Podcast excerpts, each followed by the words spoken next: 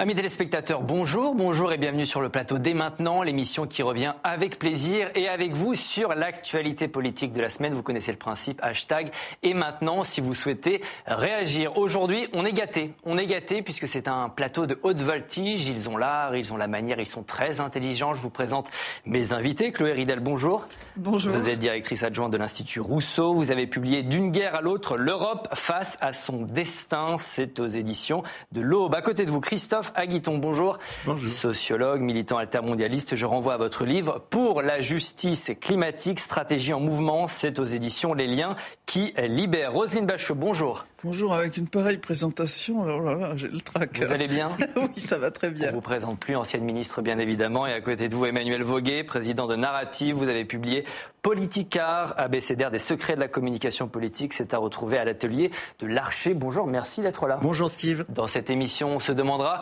si cette semaine, Marine Le Pen a donné le baiser de la mort à la gauche en votant un texte proposé par les Insoumis.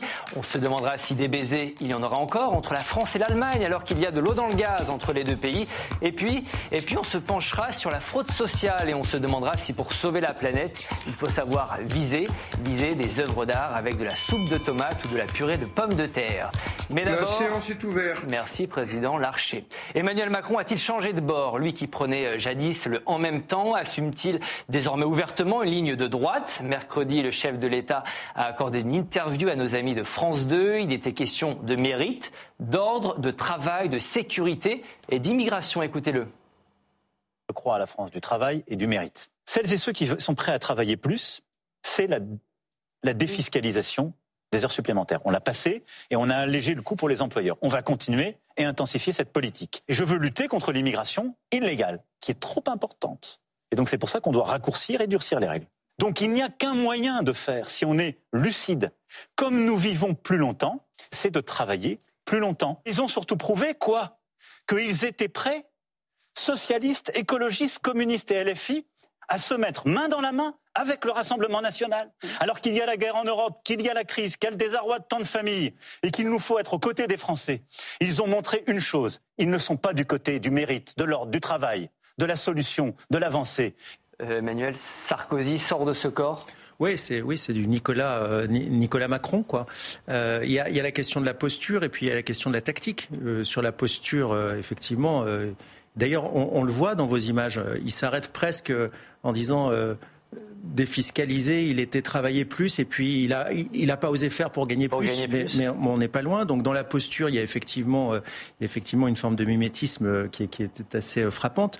Après, il y a la il y a la tactique politique, c'est que euh, Emmanuel Macron, il a quand même un problème, c'est qu'à l'Assemblée nationale, pour faire passer des lois, il n'a pas 36 euh, 36 000 groupes avec lequel lequel s'allier. Oui, ça on parlera ensuite des alliances, mais peut-être oui, mais, sur le mais ce que logiciel... je veux dire, c'est que ce que je veux dire, c'est que son logiciel, il dépend aussi de l'alliance. C'est-à-dire que mmh. tout est lié. On en parlera en, effectivement après, mais la posture, elle est clairement pour moi pour séduire l'électorat de droite, elle est clairement pour séduire le groupe euh, LR à l'Assemblée nationale, pour avoir une marge de manœuvre pour pouvoir fonctionner avec sa majorité Alors, relative. Sur le fond, je disais mérite, même, même ordre, il s'énerve. travail. Vous, Vous avez vu Emmanuel Il s'énerve un petit peu. Oui, il y a ce, ce truc un peu très nouveau, physique sur nouveau. la forme. Ouais. Moi, je veux vraiment parler du fond. Après, on reviendra sur les alliances. Chloé, vous avez vu euh, cette interview. Vous avez vu un homme de droite mercredi. Sur le fond, hein, je parle vraiment du fond.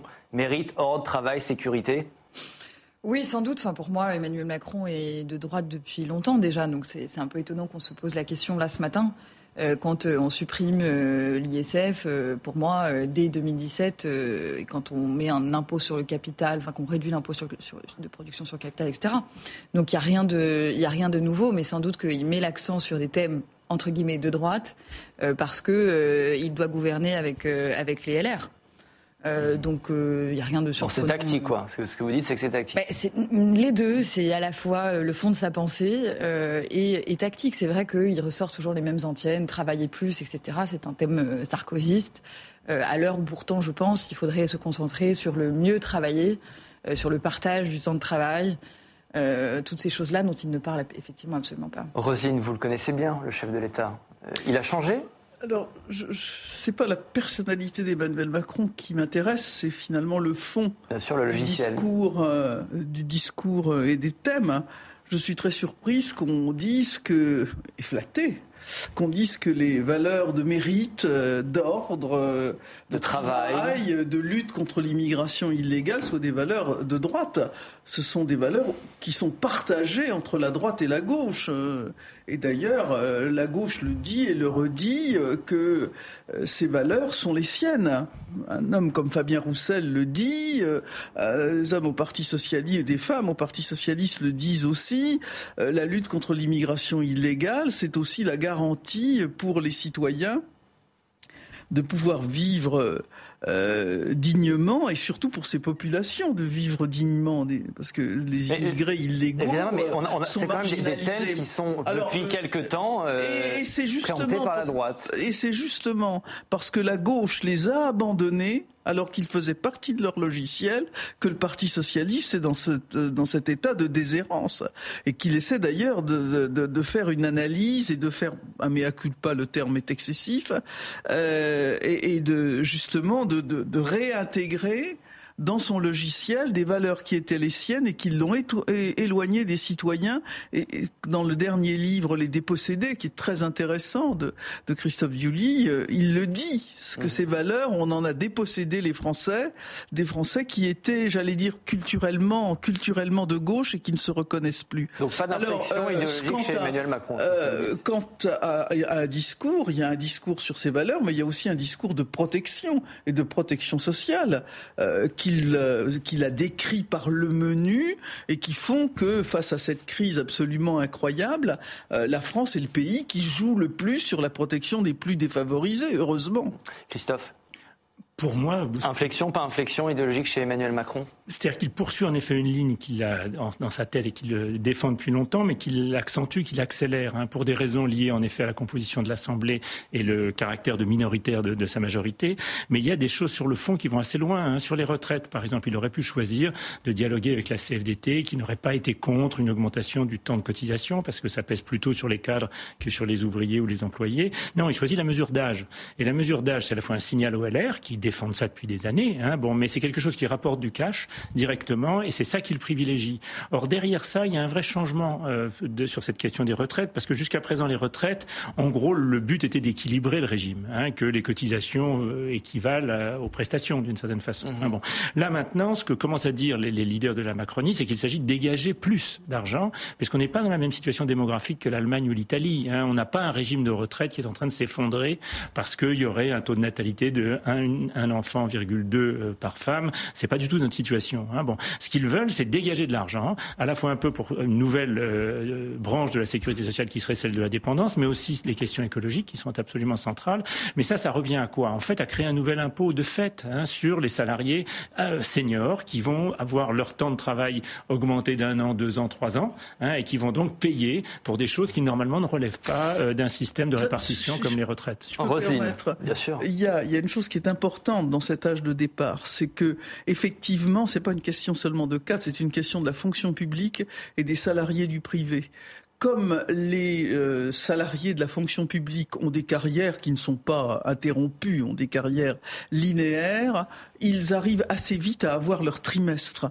Tandis que l'âge de départ permet de jouer sur la, les retraites, sur l'investissement de l'État dans les retraites, parce que ça n'apparaît pas dans les dans les chiffres du corps, parce que effectivement c'est l'État qui paye le déficit des retraites de la de la fonction publique, et donc c'est très important de jouer sur le pourcentage, sur le pourcentage, sur l'âge de départ à la retraite pour permettre justement de libérer des fonds. En tout cas, euh, pour, faire passer cette réforme, Emmanuel Macron aura peut-être besoin de la droite. Il a tendu la main euh, à la droite et aux républicains euh, mercredi. Emmanuel Macron, les républicains qui n'ont pas voté la motion de censure en début de semaine, mercredi, le chef de l'État a clairement appelé à une alliance LR majorité présidentielle. Écoutez-le. Ils ont donc envoyé un message clair. Nous, on ne veut pas bloquer le gouvernement. On n'est pas prêt à tout. Moi, je pense qu'avec ces parlementaires-là, qui aujourd'hui ne sont pas dans la majorité, bah, le gouvernement et la majorité à l'Assemblée a intérêt à travailler et engager pour passer la réforme sur le travail, la réforme sur les retraites, la réforme sur euh, l'immigration que nous allons faire, la réforme sur les énergies renouvelables et, euh, le nucléaire. Et oui, je souhaite qu'il y ait une alliance. Emmanuel, qu'est-ce qui empêche une telle alliance aujourd'hui? Alors il y a plusieurs choses qui l'empêchent. Euh, la première, c'est l'élection euh, à la présidence de LR. On ne voit pas bien comment euh, un des candidats pourra euh, recueillir une, majorité parmi les, quelques cent mille électeurs que composent le, les, adhérents d'LR en, allant faire alliance avec Emmanuel Macron. Le nouveau président d'LR élu ne peut pas avoir dans ses trois premiers mois comme, comme première grande action une alliance avec Emmanuel Macron. Ça, c'est la première chose. Deuxième chose, c'est que à partir du moment où LR commence à être simplement le le supplétif de la Macronie sur les grands dossiers, elle n'existe plus. Euh, donc, donc ça va être particulièrement compliqué. Et moi, je pense que cette réforme des retraites, elle aura jamais lieu. Jamais lieu. Jamais lieu. Jamais C'est un pari. vous avez tout été enregistré, mais on vous ressortira ça dans les maintenant. Avec grand plaisir. Vous, vous avez enregistré, j'espère, au mois de mars, quand je disais. Bien sûr, tout est enregistré. Quand je disais qu'il n'aurait pas de majorité absolue, donc je veux bien qu'on enregistre et comme ça, si je me trompe, vous ça prenez des partout, balle au centre. Mais je, pense que ça n'aura jamais lieu. Je vais vous montrer ce, sondage pour le JDD, euh, ce sondage dans lequel 85% des sympathisants Renaissance sont en faveur euh, d'une alliance euh, avec les LR, 63% des républicains sont en faveur de cette même alliance. C'est bien ça le problème, oui, dites-nous. C'est qu'il y a une rupture totale entre les, les, les, chefs de LR et leur électorat. Parce que les, globalement, les adhérents, pas, que les chefs, les adhérents aussi, la, oui, oui, masse les, des les adhérents, mais c'est bien ça le problème des partis politiques. Et il n'y a pas que là. Euh, c'est la rupture entre les appareils des partis politiques et leur électorat, parce que là, deux électeurs sur trois de LR sont pour euh, sont pour cette alliance. Et comment vous interprétez ça, je même suis pas du tout d'accord sur le fait que ce serait la mort de LR. Moi, je pense qu'au contraire, LR a une carte à jouer tout à fait extraordinaire, parce que comme Emmanuel Macron ne peut pas se représenter en 2027, LR peut être en quelque sorte une structure d'accueil pour euh, des, macronistes qui seront, privés qui seront privés d'un berger. Là, il y, a, une belle carte à jouer pour LR. Hein Et il faut faire vous avez cité le bon mot à condition de trouver un berger. Et on revient toujours au même problème. Il y a un problème d'incarnation chez LR. et, là, le congrès du mois de décembre, j'ai lu dans la presse, on appelle ça le congrès des nains. Bon, c'est pas, c'est pas eux qui. Et eh ben donc, donc s'il n'y a pas d'incarnation, s'ils sont simplement le supplétif d'Emmanuel Macron, ils termineront comme le MoDem. On parle C'est-à-dire que leur chef sera amené à succéder à François Bayrou comme commissaire au plan. Ils auraient pu en l'occurrence disparaître et s'ils ont un groupe politique à l'Assemblée nationale, c'est aussi grâce à Emmanuel Macron. Donc, euh, euh, Chloé, j'aimerais vous entendre sur la recomposition politique. On parle de recomposition. Sur ce plateau, il a été souvent dit qu'après Emmanuel Macron, il y aura un retour du clivage droite-gauche. Est-ce qu'il n'est pas déjà là, ce clivage droite-gauche? Bien sûr, il n'a jamais, euh, jamais vraiment disparu, même si des données se sont brouillées, puisque Marine Le Pen, euh, on dit que sur le plan économique et social, elle a un programme de protection qui pourrait ressembler à celui de la gauche. Donc euh, les lignes de, clivage s'entrecoupent, se transforment, mais euh, le clivage gauche-droite reste quand même très fort. Moi, je pense que en réalité, les sympathisants LR, et votre sondage le montre, sont très alignés avec la politique du président de la République. On a conclu à l'issue de la primaire de la droite l'an dernier que Éric Ciotti euh, porter des opinions qui étaient majoritaires dans le parti, ce qui est absolument absurde. C'est simplement un effet déformant du mode de scrutin. Comme c'était le seul à tenir une ligne clivante par rapport aux quatre autres, et il est arrivé premier. Mais si on additionnait les voix de Pécresse et des autres candidats, euh, Bertrand, etc., on voyait très bien que la ligne majoritaire était très compatible avec la euh, radicalité dans ce genre de, scrutin. Ah bah c'est un, oui, bien sûr. Bah c'est un primo clivage et quand vous avez des candidats qui sont trop proches, ils se neutralisent et celui qui fait un pas de côté a plus de chances effectivement de se distinguer. Mais il n'en demeure pas moins que les positions sont très proches. Donc c'est euh, LR est une opposition artificielle aujourd'hui.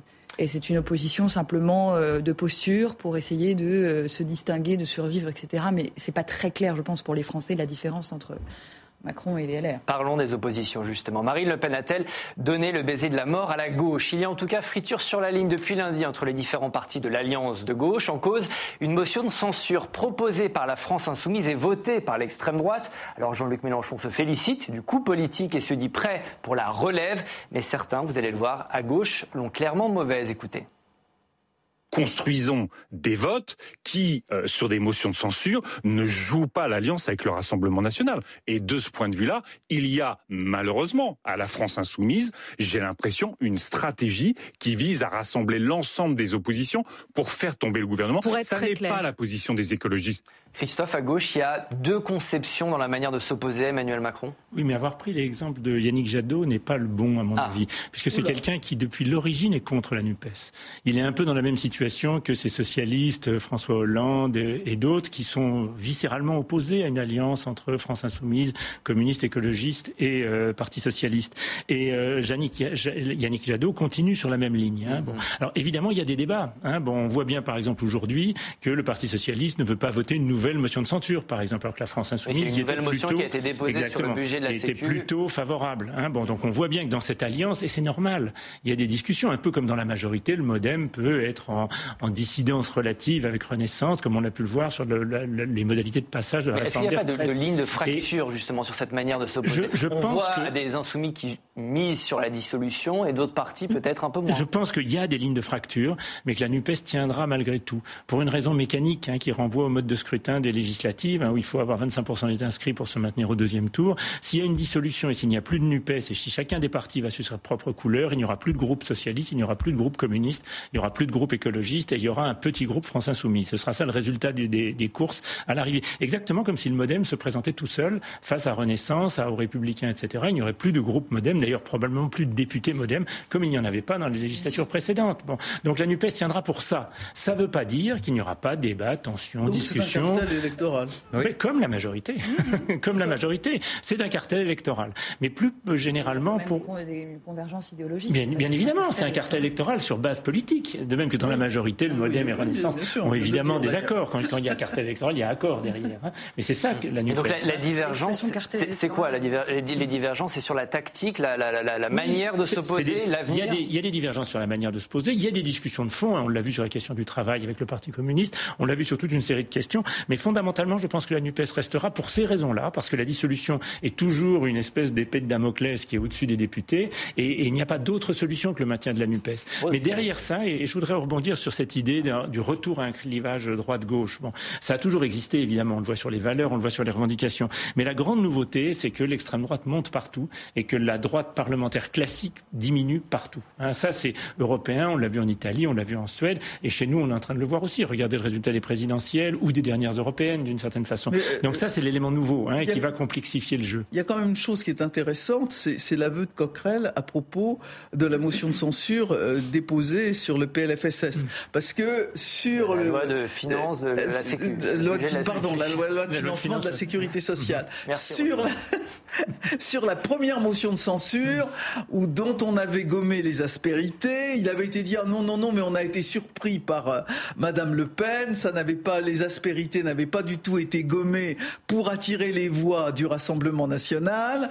Euh, non, non, tout ça, on a été, on a été blousé. Là, Éric Coquerel a dit clairement les choses. Il y a un certain nombre de choses qui ont été votées, qui ont été gommées, pardon, pour justement permettre au Rassemblement national de s'allier avec euh, et, et, pourquoi pas euh, certains membres de la, de la, pas de la majorité, mais de de, de LR. Donc là, maintenant, la stratégie, elle est claire, au moins à partir des, des mots d'Éric Coquerel, c'est qu'on fait des motions de censure pour battre le gouvernement. Et moi, je pose la question, à quand est-ce qu'il y aura une réforme constitutionnelle pour que, comme en Allemagne, en Espagne, en Belgique, il y ait des motions de censure constructives? C'est-à-dire qu'on dépose une motion de censure à partir du moment, je parle de spécialiste de l'Europe, euh, voilà, et on désigne le futur Premier ministre à travers cette motion de censure. En Allemagne, en Italie, il n'existe pas de 49-3. Non, mais on peut déposer une motion. oui, voilà. c'est que tant qu'il y a le 49-3... Il euh... contrôle parlementaire à travers la motion de censure, c'est vrai. Et effectivement, hmm. mais ça n'empêche pas, la Constitution n'empêche pas, quand on dépose une motion de censure, après, quand le gouvernement tombe, de se mettre d'accord entre oppositions pour présenter un nouveau. Vous, et vous pensez que c'est possible avec cette coalition-là Mais ça n'est pas possible avec cette coalition. Je parle sur le plan du principe, bien sûr. Euh, justement, vous parliez de la, stratégie des Insoumis. On va écouter Jean-Luc Mélenchon qui, justement, euh, explique cette stratégie euh, des Insoumis. Il nous dit qu'il attend maintenant eh bien, que la droite vote ces motions de censure. Écoutez-le. Il peut se produire que les républicains en aient assez de faire la roue de secours de M. Macron, parce qu'ils vont finir par se faire dévorer par les deux bouts. Mais oui, M. Retailleau a dit, euh, qui est leur président au Sénat, on n'est pas prêt. Bah, dépêchez-vous d'être prêt. Servez à quelque chose il est un peu euh, trop ambitieux peut-être d'attendre euh, la droite. Mais la droite vote ces Je disais tout à l'heure que LR ne peut pas, je, le maintiens, être la roue de secours d'Emmanuel Macron, mais la droite ne peut pas être l'allié objectif de la NUPES. Ça la roue de secours de la NUPES. Vaut mieux être pour eux la roue de secours. Non mais après, Jean-Luc Mélenchon, c'est pas faux. C'est-à-dire qu'une motion de censure, c'est pas un programme. Steve, il a raison. Euh, il a raison sur. Mathématiquement, il a raison. C'est-à-dire que si LR s'allie à la NUPES et au Rassemblement national pour faire tomber le gouvernement, alors le gouvernement pourrait tomber. Mais, mais ça, ça n'arrivera jamais tant que LR n'a pas la garantie que si on retourne devant les électeurs, ils ne passent pas de 90 euh, à, euh, non, ils sont à, 70 à 25. Ils sont 67. Hein. si, si, vous voulez, 65 à 25, peu importe. Ce que je veux dire, c'est que euh, LR a tout intérêt à maintenir la Chambre telle qu'elle est dans l'état actuel des choses parce que toutes les, toutes les, les prévisions nous disent que si demain on retourne devant les électeurs, ceux qui ont le plus à perdre, c'est LR. Donc, donc LR n'a aucun intérêt aujourd'hui pour des questions de subsistance. Hmm. À, mêler ses voix aux oppositions pour faire tomber le gouvernement. Euh, j'aimerais vous entendre, Chloé, sur euh, cette, stratégie de la France insoumise. Euh, un 49-3, une motion de censure, est-ce que pourquoi vous rigoler Non, non, mais... non cette motion de censure, est-ce que c'est un instrument pertinent d'opposition, de, de, contestation politique bah, Quand ça devient systématique je, je, je pense, je, je suppute que le but est de faire tomber le gouvernement pour pousser Macron à une dissolution. Bon, parce qu'ils estiment qu'ils tireraient alors euh, profit de cette dissolution. Rien n'est moins sûr. Mais c'est vrai que moi, euh, comment dire, sur le fait que le RN ait apporté ses voix à la motion de censure LFI, euh, on ne peut pas contrôler ce que, ce que décide de, faire le RN. De fait, elle a mis la gauche dans l'embarras puisqu'on a été obligé de justifier euh, et de sur le plan est-ce qu'on est, est, qu'on est content d'avoir ces voix là ou pas. Mais euh, c'est une chose de ne pas pouvoir empêcher que ces voix vous parviennent, c'est une, c'en est une autre de s'en réjouir. Je pense qu'on ne peut pas se réjouir d'avoir les voix du RN sur une motion de censure portée par la NUPS, parce que derrière, on n'a pas d'alternative à proposer, on n'est pas capable de gouverner avec le RN demain. Ou alors j'ai loupé quelque chose. Donc euh, euh ça n'a pas d'autre, euh, ça n'a pas d'autre objet que de faire tomber un gouvernement, mais si on n'a rien à proposer à la place. Bah non, mais c'est pas très, c'est pas c'est pas c'est pas forcément très constructif. Ouais. Si je peux me permettre, le but n'est pas de reconstruire un nouveau gouvernement avec une nouvelle majorité à l'Assemblée. Non, mais c'est de, le faire tomber. Mais justement, c'est de le faire tomber pour une élection. Parce bah que Macron a lui-même annoncé depuis le début. Si l'élection avait lieu demain, je ne ah, ça, c'est autre chose. Non, non. Ça, ça c'est autre chose. On peut discuter des sondages et de qui serait le gagnant. Mais ce qui est sûr, c'est que s'il y a un gouvernement qui tombe parce qu'il y a une motion de censure, il y aura une élection. Macron l'a dit, il a ah raison de le bah, dire. Cette histoire, c'est la double victoire de Marine Le Pen parce qu'elle euh, met en, difficulté la NUPES qui doit se justifier d'accueillir les voix du Rassemblement national, et elle met en difficulté LR parce que ça braque le projecteur sur le fait que si le gouvernement ne tombe pas, c'est grâce au soutien de LR. Euh, donc dans l'histoire, et ce qui est très étonnant, c'est qu'elle, en revanche, personne ne parle jamais de la justification qu'elle doit à ses militants. Elle, joue, elle, elle, elle joint ses voix à celle du Parti communiste, hein, qui est un espèce de pardon de chiffon rouge pour le pour le pour les, euh, les sympathisants du Rassemblement national. et personne euh, et personne ne dit rien. de LFI sur des positions sur l'immigration euh, dans son électorat. Et là, personne.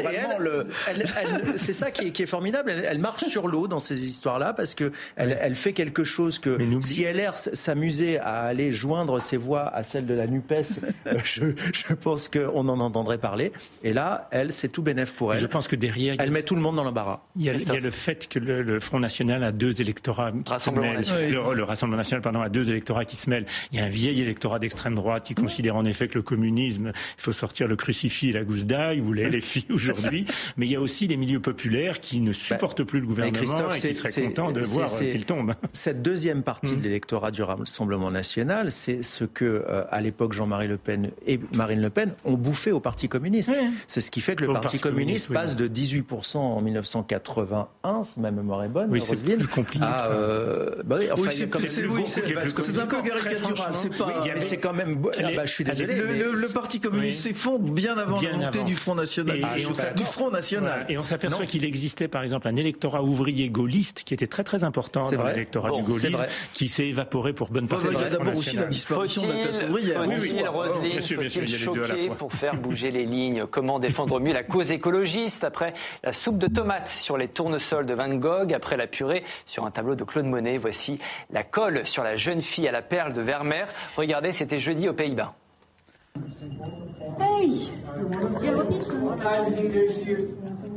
But. This painting is protected by glass. It's just fine. Shut up. Shut up. Take away from that. Vulnerable people in the global south, they are not protected. The future of our children is not protected. Bon, il y a une vitre hein, qui protège euh, l'œuvre d'art. Euh, pourquoi ça nous choque autant, euh, Chloé? En fait, moi, je, ne sais pas. ça nous choque parce que c'est des œuvres d'art, etc. Mais en fait, quand on, quand on tourne en boucle sur ce genre d'action, je pense que à chaque fois, on oublie de se demander ce que ça signifie que des gens en arrivent à faire cela. Qu'est-ce que ça dit euh, du désarroi qui peut être euh, le leur euh, et qu'est-ce que ça dit de leur message? Et ça, je pense qu'il faut l'entendre. Or, on passe notre temps à dire mais regardez comme ils sont débiles, comme ils sont.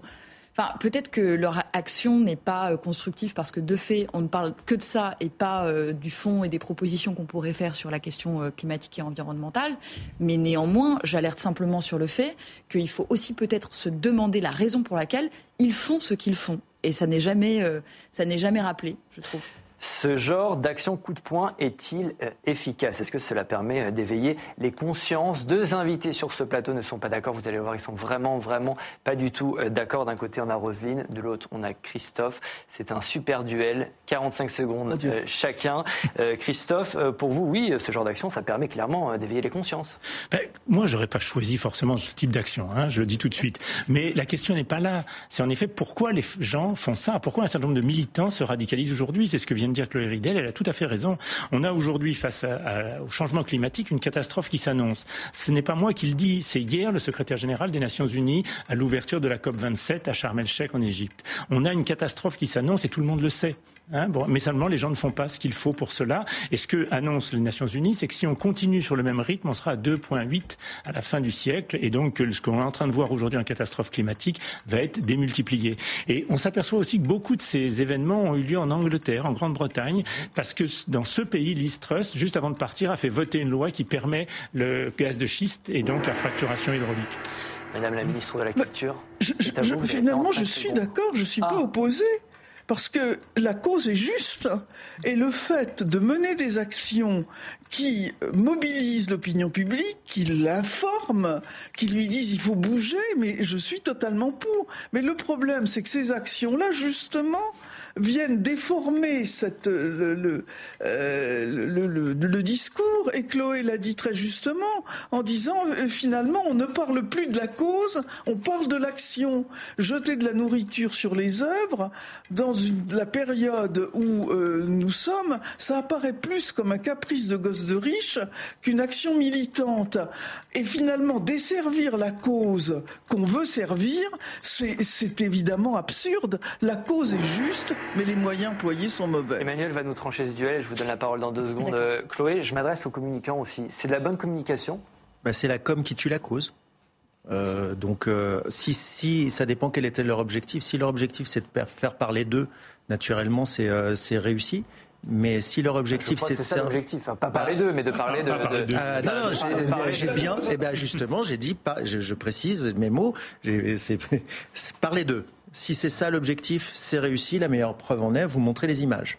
Euh, si maintenant c'est servir la cause qu'ils défendent, euh, je pense que c'est totalement contre-productif. Euh, c'est même une insulte à la culture qui l'irrespect ne sert jamais la moindre cause. C'est ma conviction profonde et, et je pense que choquer les consciences moi, je suis, euh, je suis naturellement d'accord. Il n'y a pas besoin d'attendre Charmel Chèque pour l'entendre. Quelqu'un qui nous est cher, à Madame Bachelot et moi-même, disait que notre maison brûle et que nous regardons ailleurs. C'était il y a 20, c'était il y a 20 ans, 22 euh, ans pour être précis. Euh, et on continue à regarder ailleurs. Donc, sur un sujet comme celui-là, qui devrait, là en revanche, être transcourant, qui devrait mobiliser au-delà euh, des, euh, des, appareils politiques, euh, c'est pas c'est pas avec ce genre d'action qu'on va arriver à mobiliser la planète entière. Il y a un aspect générationnel aussi, Chloé, là-dedans, dans, dans, dans, cette approche, parce qu'on sait que ces images elles vont bah, circuler sur les réseaux sociaux. Non, il y a un aspect sociétal. C'est le militantisme à l'ère de la société du spectacle, où pour vous faire entendre dans un espèce de magma d'information continue sur les réseaux sociaux, une information recouvre l'autre, il faut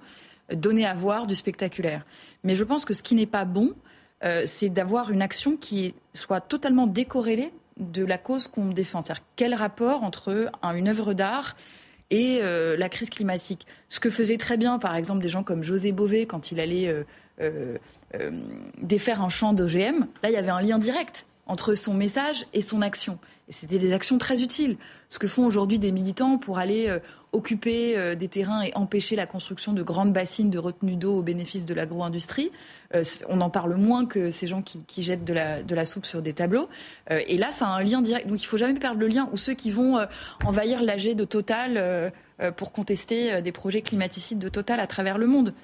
donc je pense qu'il faut toujours garder un lien entre l'action qu'on mène et la cause sur laquelle on veut attirer là. Mais, mais, moi, je pense que c'est bien de faire des actions comme ça, coup de poing. Ça sert, euh, ça sert la cause pourvu qu'il y ait un lien et pas que ce soit totalement euh, euh, décorrélé du sujet. C'est de la désobéissance civile ben, euh, oh, oui, il y a même militants. C'est de, la bêtise humaine. Non, très franchement, je pense que le, je pense que l'aspect médiatique des choses euh, les a emportés parce que c'est les militants qui ont, dans les dernières semaines et les derniers mois, bloqué des autoroutes, envahi en effet euh, des, des, lieux où il pourrait avoir lieu. Je sais pas, des actions sur les matchs de foot aussi. Et c'est les, les mêmes. Et c'est les mêmes. Hein, c'est pas, c'est pas des gens différents une œuvre d'art a jamais euh, a jamais participé au réchauffement climatique. Faut quand même pas exagérer, quoi. Non, mais c'est pas le sujet. Ils veulent juste attirer l'attention. Mais justement, oui, mais c'est eux qui ont choisi le sujet.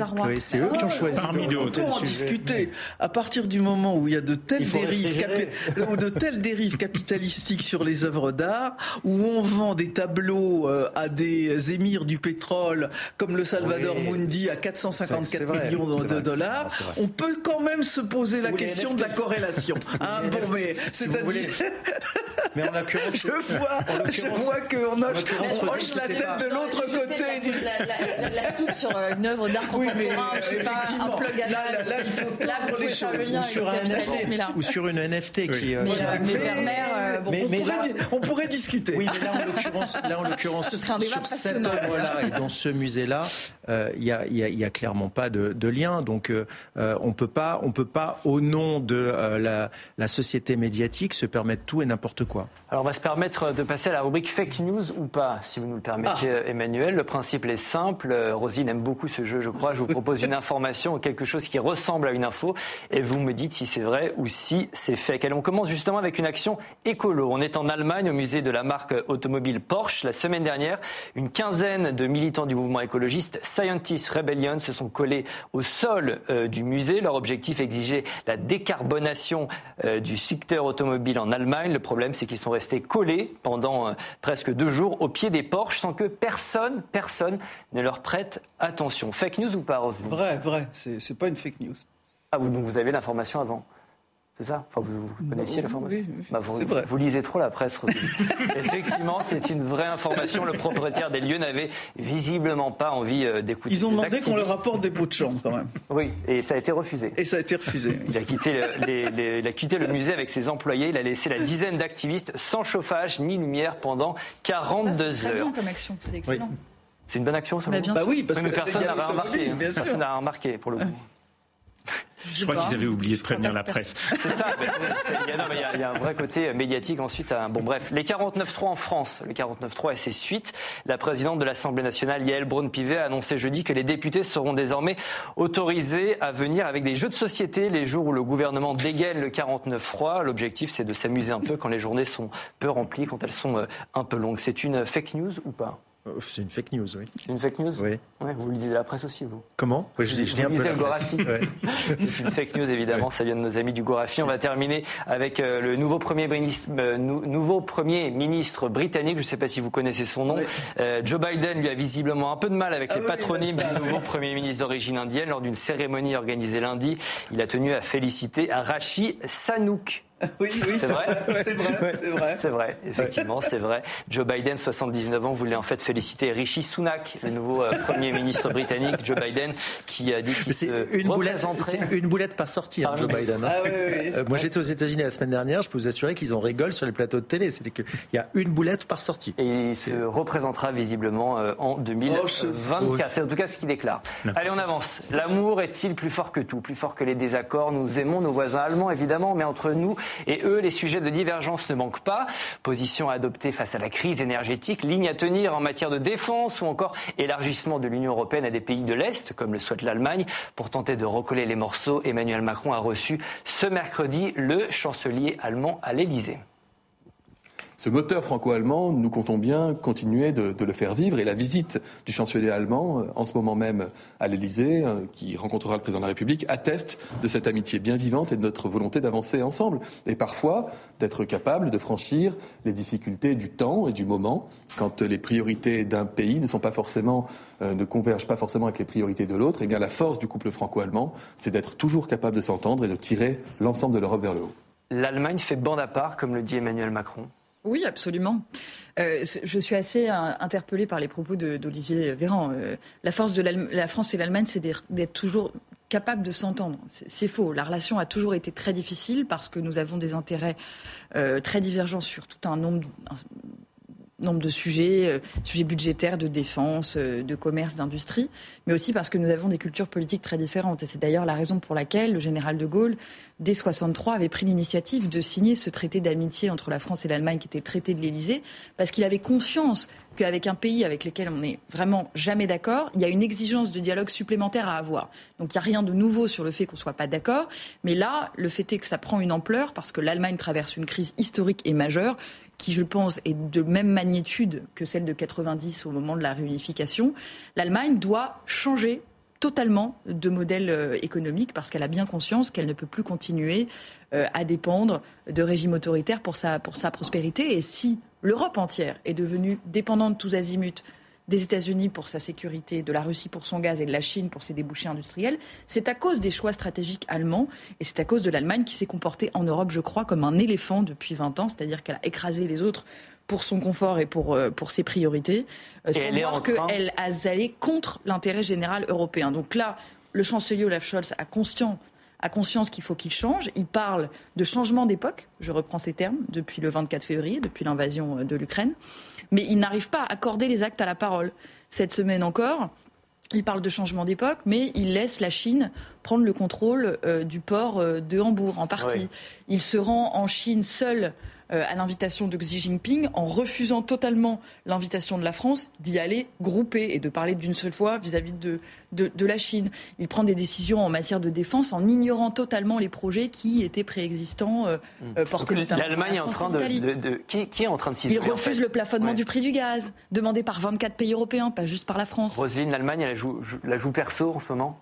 C'est-à-dire qu'il y, a des éléments de fond, il y a des éléments culturels et historiques. Euh, L'Allemagne, elle s'est fondue dans l'Union européenne en acceptant de perdre sa personnalité politique parce qu'il y avait une sorte d'expiation majeure à vivre après euh, le, drame, la tragédie incroyable euh, de la guerre de 39-45 et de la Shoah. Donc l'Allemagne euh, a dit je suis une puissance économique mais je suis pas une puissance politique. Et là, au fur et à mesure, cette expiation, elle disparaît de l'inconscient. Euh, les Allemands, maintenant, ils ont plus connu ce que ça a été, la guerre de 39-45. Les jeunes, ils savent pas ce que c'est. Et donc, l'Allemagne se dit, je ne peux pas être seulement une puissance économique, je dois être une puissance politique. Je ne peux pas laisser ce rôle de puissance politique à la France, surtout que le centre de gravité, à travers, euh, bien sûr, les nouveaux pays adhérents, et puis bien sûr avec ce qui se passe en Ukraine, le centre de gravité de l'Europe se déplace justement euh, vers, vers le centre de l'Europe. Et tout ça, euh, évidemment, fait que l'Allemagne joue cavalier seul et entend bien d'être cette puissance majeure. et puis il y a aussi, si vous permettez, la personnalité de Olaf Scholz. Je pense qu'il faut aussi, dans la politique, chaque fois parler des gens qui font la politique et ce c'est pas neutre. Je, pense que c'est pas simplement le fait d'être une puissance politique, c'est le fait d'arrêter d'être naïf. Euh, vis-à-vis -vis des régimes autoritaires. Olaf Scholz disait quand même en février que Nord Stream 2 était un projet privé, je cite. Tellement privé qu'il est devenu le bras armé du chantage de Vladimir Poutine contre l'Europe. Mais l'Allemagne a des intérêts, la France a des intérêts. Ce qui, nous, ce qui nous embête, c'est de voir que l'Europe devienne un peu plus allemande. Elle était française depuis, euh, depuis des années. On a l'impression que l'Allemagne essaie de reprendre un peu euh, du poil de la bête. C'est ça qui nous embête, ah, de voir une Europe plus allemande. Vous avez l'impression que Sur le plan politique. Non, mais sur le plan politique, en tout cas. C'est ce que disait Roselyne. Je ne suis pas sûr que le problème soit avant tout que l'Allemagne veuille être une puissance politique. Et probablement elle l'est, mais je pense que ce n'est pas le fond de l'affaire. Hein. Je pense que le fond de l'affaire, c'est qu'il y a des divergences historiques que l'on connaît bien hein, sur l'Europe. Le fait que l'Allemagne préfère le bouclier américain plutôt qu'une défense européenne, qu'elle veut élargir largement l'Europe alors que la France préférait la consolider.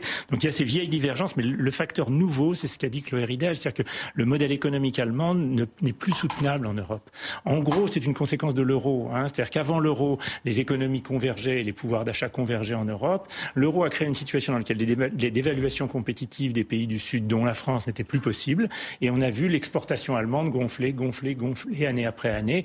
Pour donner des chiffres, hein, les exportations allemandes sont équivalentes aux exportations américaines. Hein, pays infiniment plus puissant économiquement, beaucoup plus nombreux démographiquement. C'est trois fois les exportations françaises. Bon, et ça, c'est la Chine est le premier partenaire commercial. Exactement, ça, exactement. Ça pose un problème parce que la puissance de l'Europe demain, elle repose sur la, sa capacité à fermer ou ouvrir son marché. On n'a pas beaucoup d'autres armes. Et si vous avez une puissance qui a intérêt au libre-échangisme le plus complet, vous ne pouvez pas faire valoir vos intérêts. Et le, modèle allemand, donc, qui est basé sur les exportations, d'abord pèse sur les autres. Hein, le déficit commercial français, et pas que français, bien évidemment, mais aussi parce que ces industries sont aujourd'hui menacées. La chimie par les questions écologiques, bien évidemment, l'automobile pour les mêmes raisons, et puis par le fait que le modèle automobile est en train de changer. Hein, ça n'est plus un objet de prestige comme il y a 20 ou 30 ou 40 ans. Il faut sortir et, de la voiture puis, Oui, bien, bien évidemment. Hein, bon. Et puis euh, derrière ça, on a aussi des pays qui ne veulent plus importer aussi massivement qu'ils ne le faisaient auparavant euh, les, machines-outils ou autres productions allemandes. C'est le cas de la Chine qui, a, qui cherche aujourd'hui à protéger son marché. Donc, donc il faut tout changer.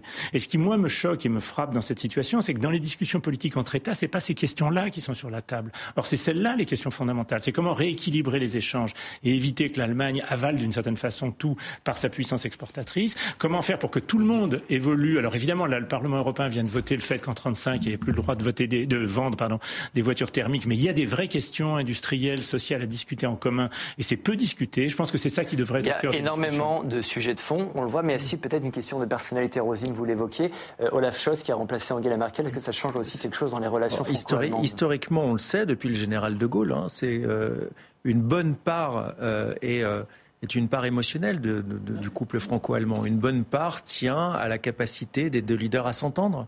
Euh, et, on l'a vu dans l'histoire, à chaque fois qu'il y a eu une entente, même si des positions pouvaient être éloignées, mhm. euh, la France et, l'Allemagne ont, ont, fini par marcher de concert.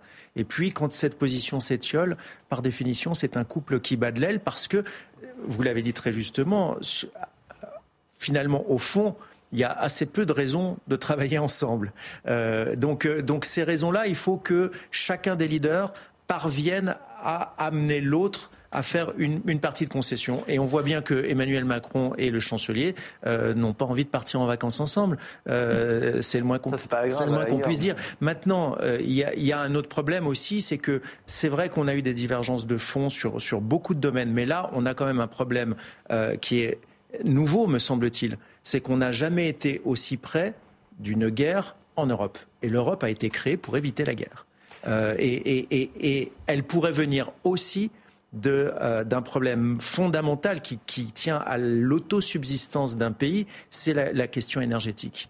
Euh, et, ça, pour moi, c'est le terreau d'une vraiment de très très grosses inquiétudes par-delà les systèmes économiques euh, de libre-échange. Chloé, c'est une brouille sans conséquence ou c'est là on est vraiment dans une crise inédite?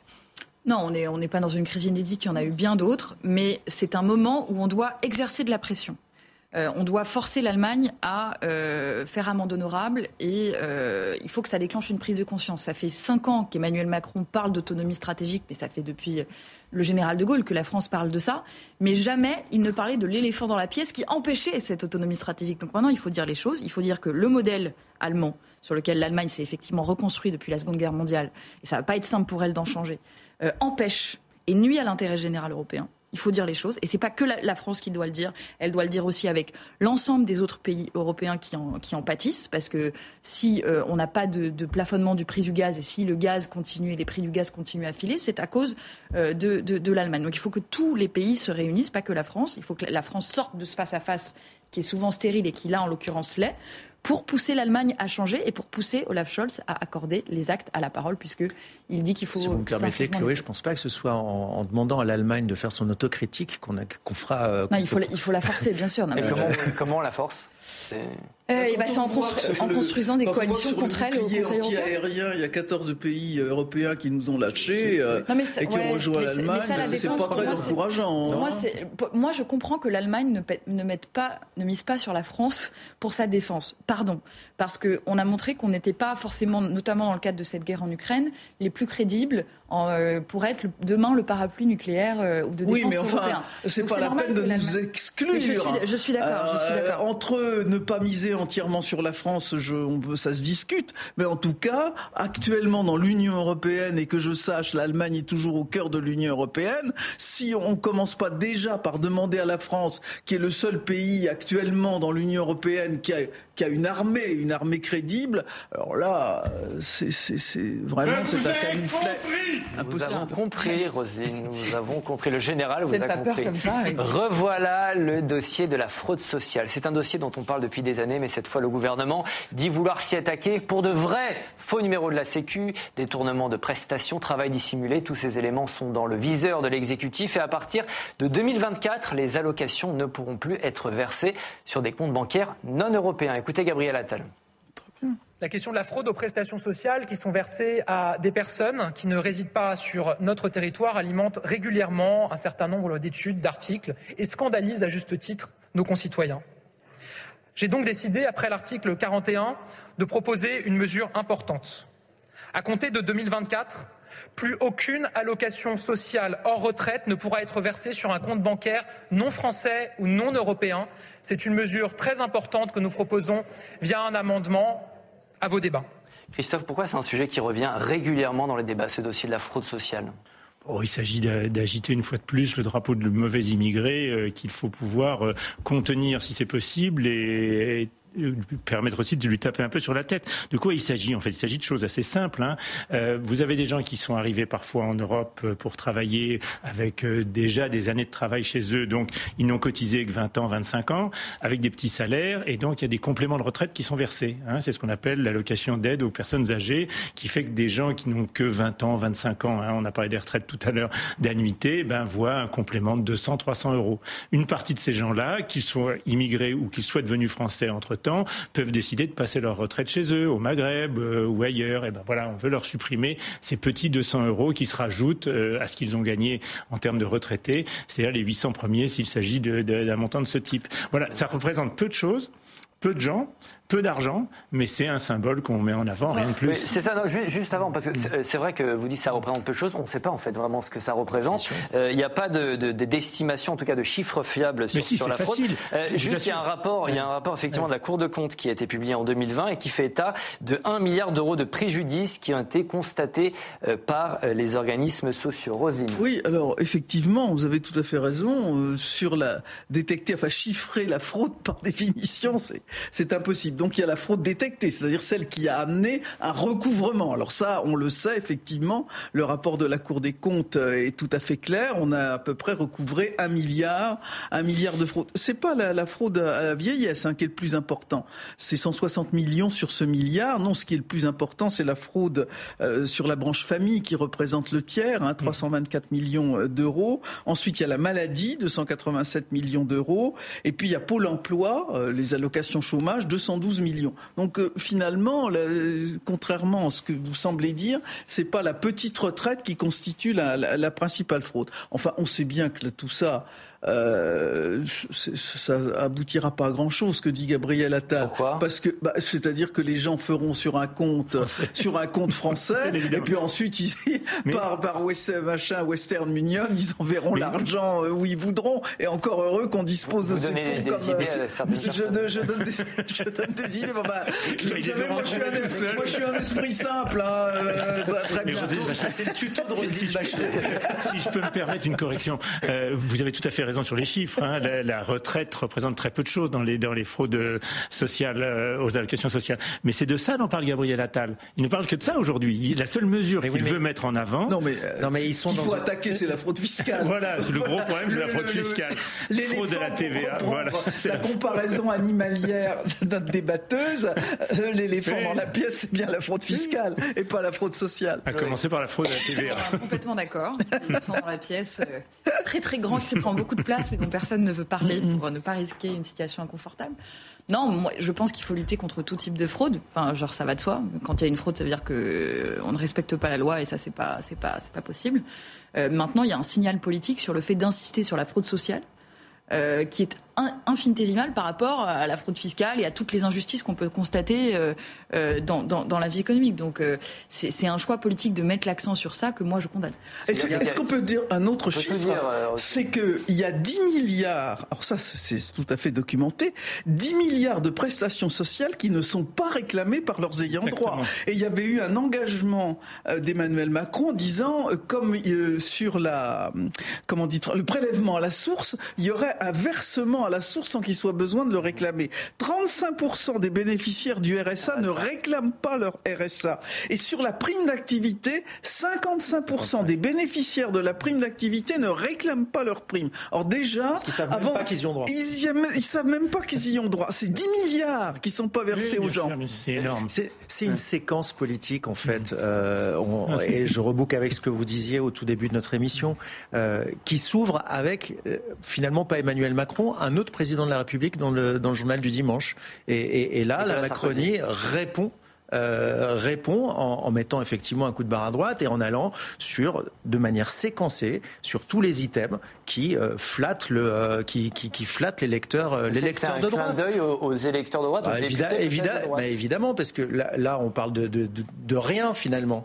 Hein, on parle d'une fraction infinitésimale d'une fraude qu'on n'est pas capable de mesurer, avec, avec par-dessus le marché une réponse euh, une réponse réglementaire qui, comme l'a dit très bien Rosine Bachelot en nous dévoilant son tuto, euh, ne, ne, pourra pas être réglée parce qu'il existe immédiatement des manières de le contourner. Donc, donc si, si ça c'est de la politique, euh, moi je suis curé de campagne, donc euh, c'est pas c'est pas un projet politique, c'est une séquence politicienne pour aller draguer l'électorat de droite. Christophe. Non, bien évidemment, je suis entièrement d'accord avec ça. Il ne s'agit que de cela. Hein. Bon, et en effet, les gens vont contourner l'affaire. Non, la, vraie question, mais ça a été dit, je crois, par tout le monde, c'est la fraude fiscale qui est au cœur de, qui devrait être au cœur du sujet. Fraude à la TVA, impôt sur le revenu, euh, évasion fiscale grâce à différents paradis fiscaux. Bref, il y a toute une série de choses qui sont infiniment plus massives et plus importantes que ce dont on parle aujourd'hui. Et c'est plus important pour le gouvernement de parler à la droite qu'à la gauche, si euh, effectivement il avait mis cette. il parle, reconnaissons qu'il parle de la fraude fiscale, hein, et, qu'il y a des moyens qui ont été mis, euh, et qu'il y a des chiffres plutôt en bonne évolution sur la fraude fiscale. Mais là aussi, les gens qui annoncent 100 milliards sur la fraude fiscale, mm. puisque c'est un discours qui est tenu à ce niveau-là, ils sont bien incapables de documenter aussi le, niveau de la fraude fiscale. Elle est par définition inévaluable. Euh, sur la fraude fiscale, euh, euh, Chloé, est-ce qu'on a des estimations? Est-ce qu'on en fait assez? Évidemment, apparemment, on n'en fait pas assez. Qu'est-ce qu'on peut faire? Euh, bah, ce qu'on peut faire, c'est de revenir sur la manière dont on a construit euh, la, la, la, mondialisation libérale et la façon déjà dont on a organisé notre marché européen. Qu'est-ce qui s'est passé?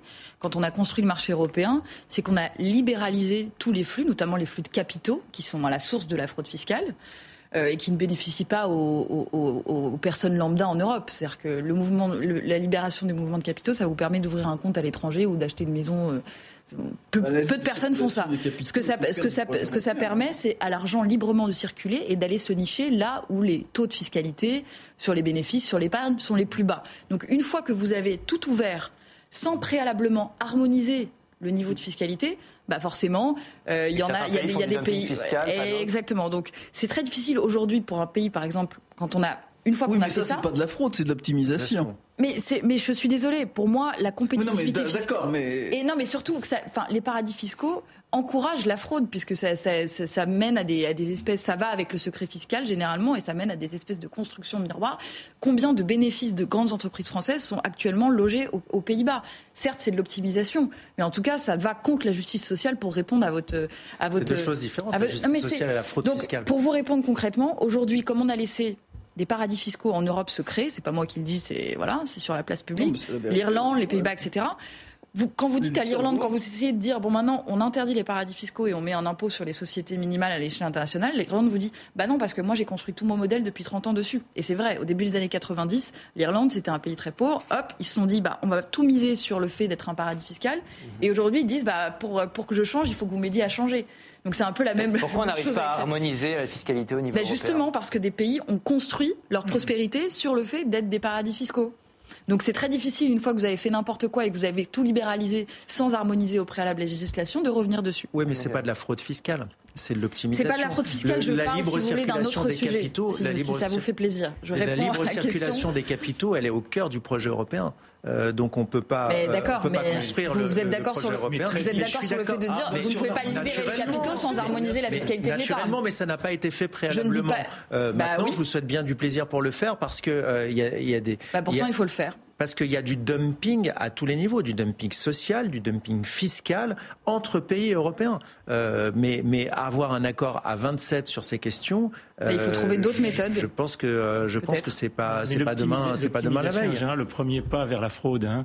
On s'aperçoit quand on regarde les Panama Papers ou tout ce qui a été publié ces dernières années, qu'on commence par l'Irlande et qu'on finit au Panama ou aux îles Caïmans. La séance est suspendue. Merci président Larcher. La séance est suspendue. Vous avez entendu. On va passer au top flop.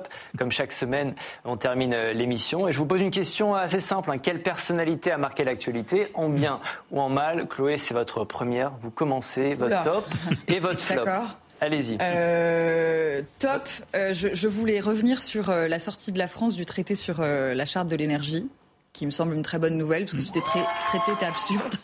Décidé par Emmanuel Macron Décidé par Emmanuel Macron. L'Espagne l'avait fait une semaine avant nous et d'autres pays suivront sans doute, mais c'était un traité, donc pour, juste pour rappel, qui permettait à des grandes entreprises d'attaquer les États en justice quand ils prenaient des décisions contre les énergies fossiles. Bravo. Et le flop? Et le flop, bah, c'est justement la décision de la Scholz de laisser euh, euh, Costco, qui est une entreprise chinoise, mais qui n'est pas une entreprise privée, puisque rien n'est privé en Chine, de racheter 25% euh, du port de Hambourg, qui est le plus grand port d'Allemagne et le plus stratégique. Christophe, c'est à vous votre top, votre flop.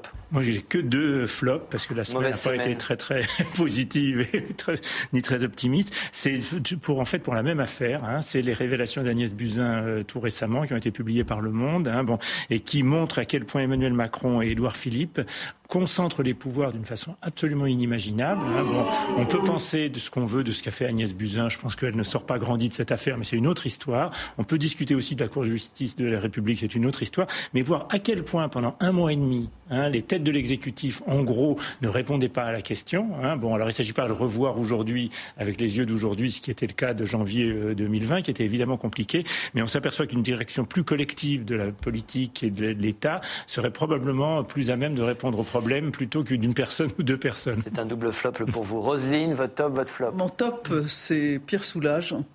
Pierre Soulages, mort à 102 ans, un des plus grands artistes français contemporains, euh, référencé dans tous les dans tous les musées du monde et je vous invite à aller à Rodez voir le musée Pierre Soulages. Et mon euh, flop, eh bien, il est, il est double. Il est à la fois à Lula et à Bolsonaro. Et je suis vraiment dépitée et malheureuse de voir qu'un grand pays comme le Brésil, qui compte tellement justement sur les combats écologiques, avoir pour seule alternative euh, quelqu'un qui s'oppose à l'écologie et de l'autre côté quelqu'un qui a été euh, condamné pour une gestion prévaricatrice quand il a exercé le pouvoir et je trouve ça désolant. Emmanuel, votre top, votre flop Mon top, c'est euh, Jean Telet. Pour l'ensemble de son œuvre, pour ce qui cette capacité à avoir finalement euh, traverser les arts de, euh, de la littérature euh, au cinéma, traverser également les, les, les océans et les, les continents. Jean on, on, le sait peu, mais la plupart des, des œuvres de Jean ont été traduites dans plus de 25 langues. Et, et, on a peu de nos, de nos écrivains contemporains qui ont... Disons Jean Et votre flop? Le flop, alors j'ai oublié son, son, son, nom, mais c'est le, le porte-parole du, du gouvernement. Merci. C'est le porte-parole du gouvernement euh, d'Afrique du Sud, pas tellement pour son refus d'accueillir le yacht d'un oligarque russe, mais pour ce que ça dit de l'incapacité universelle à dire non à un pays qui en envahit un autre sans aucune raison. Merci beaucoup. C'est la fin de cette émission. Merci euh, à tous les quatre d'avoir participé. Merci à vous derrière votre écran. On me crie dans l'oreillette que vous êtes de plus en plus nombreux. Merci. Continuez à nous suivre. Je vous rappelle que vous pouvez revoir cette émission en replay et en podcast. On se retrouve la semaine prochaine, même jour, même heure et même endroit. Bye bye.